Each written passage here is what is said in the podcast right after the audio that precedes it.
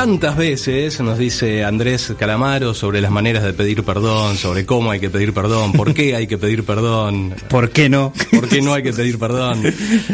Eh, bueno, una de las de las cuestiones este, de los primeros días de, pandemia era saber si se le iba a bancar el, el, tema de internet y todo lo streaming, demás. de Netflix, la gente conectada. Y después la gente le empezó a empezar a costar eh, pagarlo, ¿no? Pero bueno, eh, por suerte hay un congelamiento ahora de tarifas de telefonía fija y móvil, de internet y de televisión paga. Y para ahondar en este tema estamos en comunicación con el presidente del ENACOM, Claudio Brosini buenas tardes.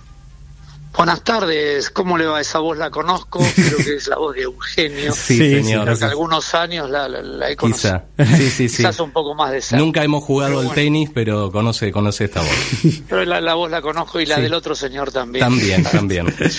bueno, chicos, Eugenio, Federico, placer escucharlos. No, gracias por atendernos, Una conversación de amigos y para, para bien informar, así que muchachos pregunten lo que necesiten. Bueno, una buena noticia que vamos a tener congelado el precio de la telefonía móvil, y, eh, internet y televisión paga, ¿no? Hoy tan fundamental este para, para todos los hogares de los vecinos que nos están escuchando. Exactamente, Fede. Mira, eh, nosotros, por instrucción del presidente de la Nación, Alberto Fernández, veníamos hablando ya hace rato con las prestadoras, con las empresas y bueno, la decisión fue, fue congelar, o sea, suspender los aumentos y la verdad que las, las empresas aceptaron y había una decisión muy firme de hacerlo y acompañaron. Con lo cual, desde el primero de mayo hasta el 31 de agosto, no va a haber aumento en telefonía fija, telefonía móvil, eh, internet al hogar y televisión paga. Pero imagino que también a muchos se les debe estar complicando pagar el servicio que tienen hasta hoy. Eh, digo, va a haber algunos matices, algunos planes. Totalmente, Eugenio. Eh, hoy estamos justamente ahora, estoy en mi oficina con alguna gente del equipo y trabajando en lo que van a ser los planes que nosotros los llamamos inclusivos, eh, por poner un título, no sé, las, las empresas después le pondrán el nombre que, mejor les plazca, pero van a, van a suplir eh, esta deficiencia. Quizás cuando por la, situación económica, porque, porque se ve afectado tu trabajo o se ve te suspenden y pagan solamente el 75% o, o realmente la estás pasando mal porque no tenés trabajo o porque perdiste trabajo por la pandemia, no puedas mantener, o sea, por más que te congelen ese, ese precio, no lo puedas mantener. Estamos eh, trabajando en los tres tipos de planes, que es el plan prepago, el plan postpago y, y la internet al hogar. Eso, eso, eso va a estar con las tres compañías más importantes que son dadoras de esos tres servicios y después con algunas con algunas características especiales para lo que es la televisión satelital y para lo que son cooperativas. Así que bueno, es, eh, estamos armando un diagrama de planes para que eh, sea un servicio óptimo que vos puedas seguir trabajando, seguir estudiando y seguir entreteniendo desde tu casa por el aislamiento y, y, que vos lo puedas pagar y tener previsibilidad de pago. O sea, ah. que eso no te aumente. Eh, estamos hablando con Claudio Ambrosini, presidente de ENACOM. Eh, con el, este, la flexibilización de la cuarentena, eh, ¿fue bajando la cantidad de gente conectada este, a, Internet o se mantiene? ¿El caño se la bancó bastante bien o, no, no estás conforme? tuvimos un pico, Fede, un pico... Mm alto al principio de la pandemia, mm. porque la gente, bueno, vos lo verás con los ratings de, de las señales de noticias, que la gente estaba muy prendida, bueno, ahora eh, eh, tuvimos un pico de 45% eh, por arriba de la media del uso, que era bastante, con lo cual eh, empezamos a aplicar medidas como la comunicación responsable, como eh, claro, porque había muchos que sí, había muchos que se convirtieron en youtubers, que empezaban a cocinar, y a no es momento, cosas, no es momento. No era no fue momento, no es momento y, y ahora se ha, se ha bajado mucho, inclusive hemos conseguido en todo el mundo y por supuesto en la Argentina que Netflix transmitiera a otra velocidad, entonces podía eh, eso te liberaba o sea, te consumía un 25% menos de ancho de banda en la transmisión de Netflix. Solo Netflix. Solo Netflix. Solo Netflix lo, logró eso. Impresionante. Exactamente, sí, no, no, no, es, mucho porque la carga de, la, de, las plataformas es muy es, muy fuerte porque la gente al principio estaba estaba prendía el televisor y prendía las series, por decirlo así. ¿Vos recomendás que la, salir a caminar? Eh, ¿Vos recomendás que la gente escuche radio no por este YouTube o no por la página, sino por la radio original, ¿no? Y que los celulares también tendrían que tener radio. Bueno, eh, nosotros firmamos hace bastante un tema de, de que los celulares los celulares de alta gama generalmente no tienen chip de no no no no tienen chip de radio. No. Pero te acordás los celulares, hay otro, otra banda de celulares, nosotros liberamos el chip para que la gente pueda escuchar radio.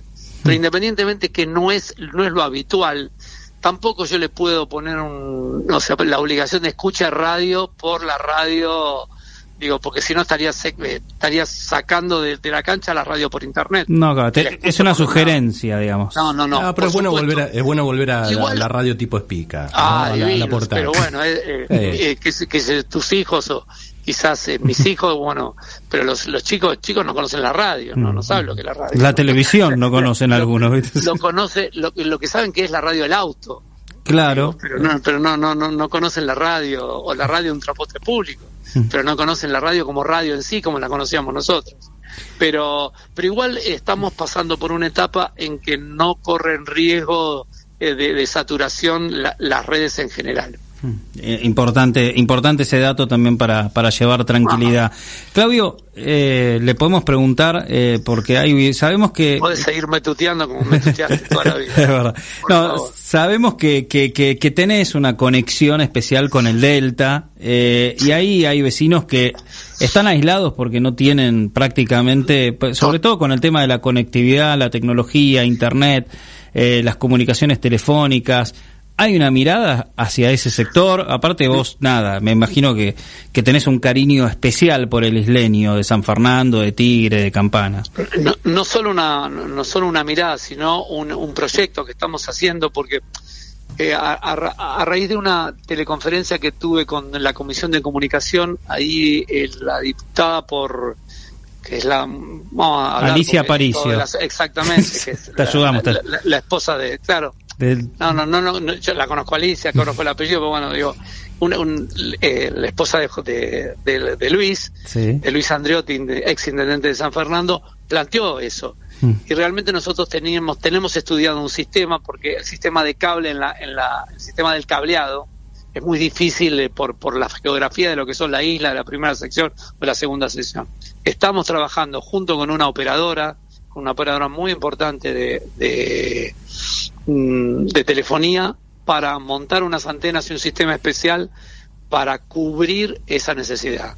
Pero lo estamos planteando ahora, estamos estudiándolo hoy y, hoy muchos días en el lugar donde serían colocadas las antenas y todo eso. Digo, estamos trabajando fuerte con eso. Eh, independientemente de mi, de mi, preocupación y de mi, y de, y de mi, lugar de residencia. Yo vivo en la zona norte, vivo en Tigre, digo, entiendo la problemática, conocí, trabajé en Tigre muchos años y no nos niego, al contrario, orgulloso de haber trabajado y tenido, haber tenido una, una, gestión creo que exitosa en todo punto de vista y, sé lo que es la geografía y sé lo que es la preocupación de un montón y sé lo que es difícil, lo que es lo, difícil que es vivir en la isla y lo, lo difícil que es comunicarse. Así que ahora que tengo la posibilidad, solo tengo que hacerlo y creo que estamos buscándole una solución y creo que es la obligación como Estado, o sea, eh, em, poder poder ayudar a los sectores más necesitados, y, eh, más necesitados en todos sentidos. Si más necesita comunicación, es ahí donde hay que apuntar primero.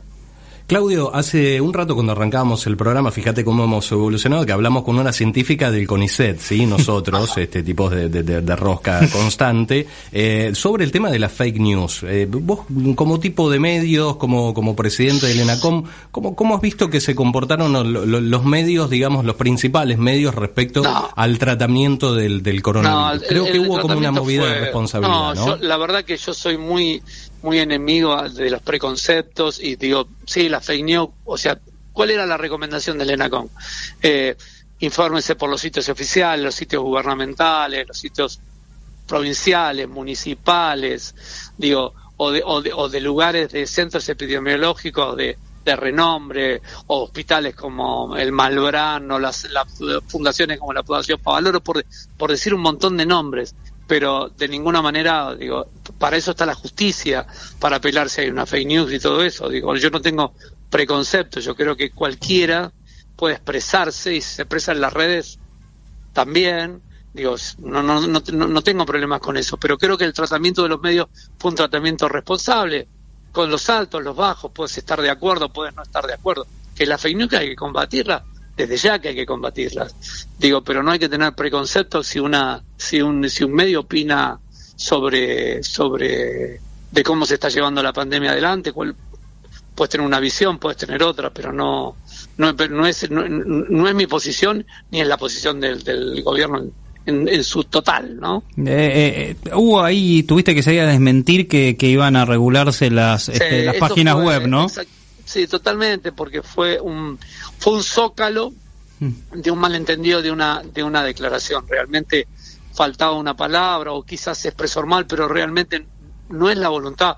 Creo, Fede, vos me conocés mm. hace muchos años y no es la voluntad nuestra de regular y los portales, no, no, no, no hay, no, de regular, no, eso no. No hay motivo, digamos, no. No, no hay motivo, no hay motivo, ni es el pensamiento, hmm. ni es el pensamiento de la persona que a quien le malinterpretaron también, que es un director mío, que es Gustavo López, un tipo que fue también, que viene de las medios.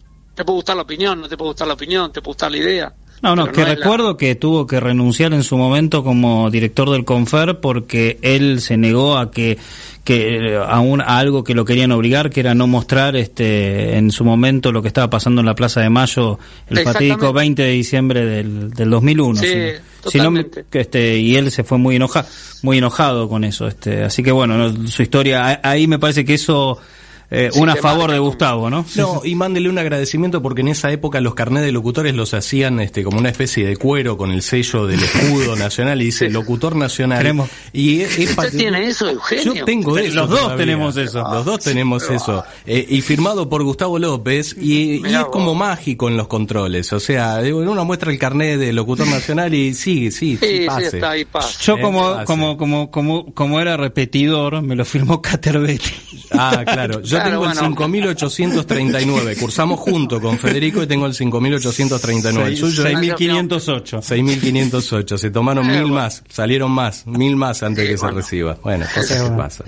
Está muy bien, eso está muy bien. Está muy bien. Claudio, bueno, eh, un, gustazo. Eh, Gracias por, por estos minutos. Para mí realmente reencontrarme con, con gente que conozco y quiero desde hace un montón de tiempo Así que le deseo lo, mejor y que bueno, que pasemos pronto este, este y nos podamos abrazar con la gente que queremos, ¿no? Que a veces a uno tanto le cuesta. Claudio Ambrosini, presidente de Lenacom, abrazo grande, gracias una vez más. Eh, pasó aquí por el aire de Infoban Radio. Una nota muy importante, ¿eh? porque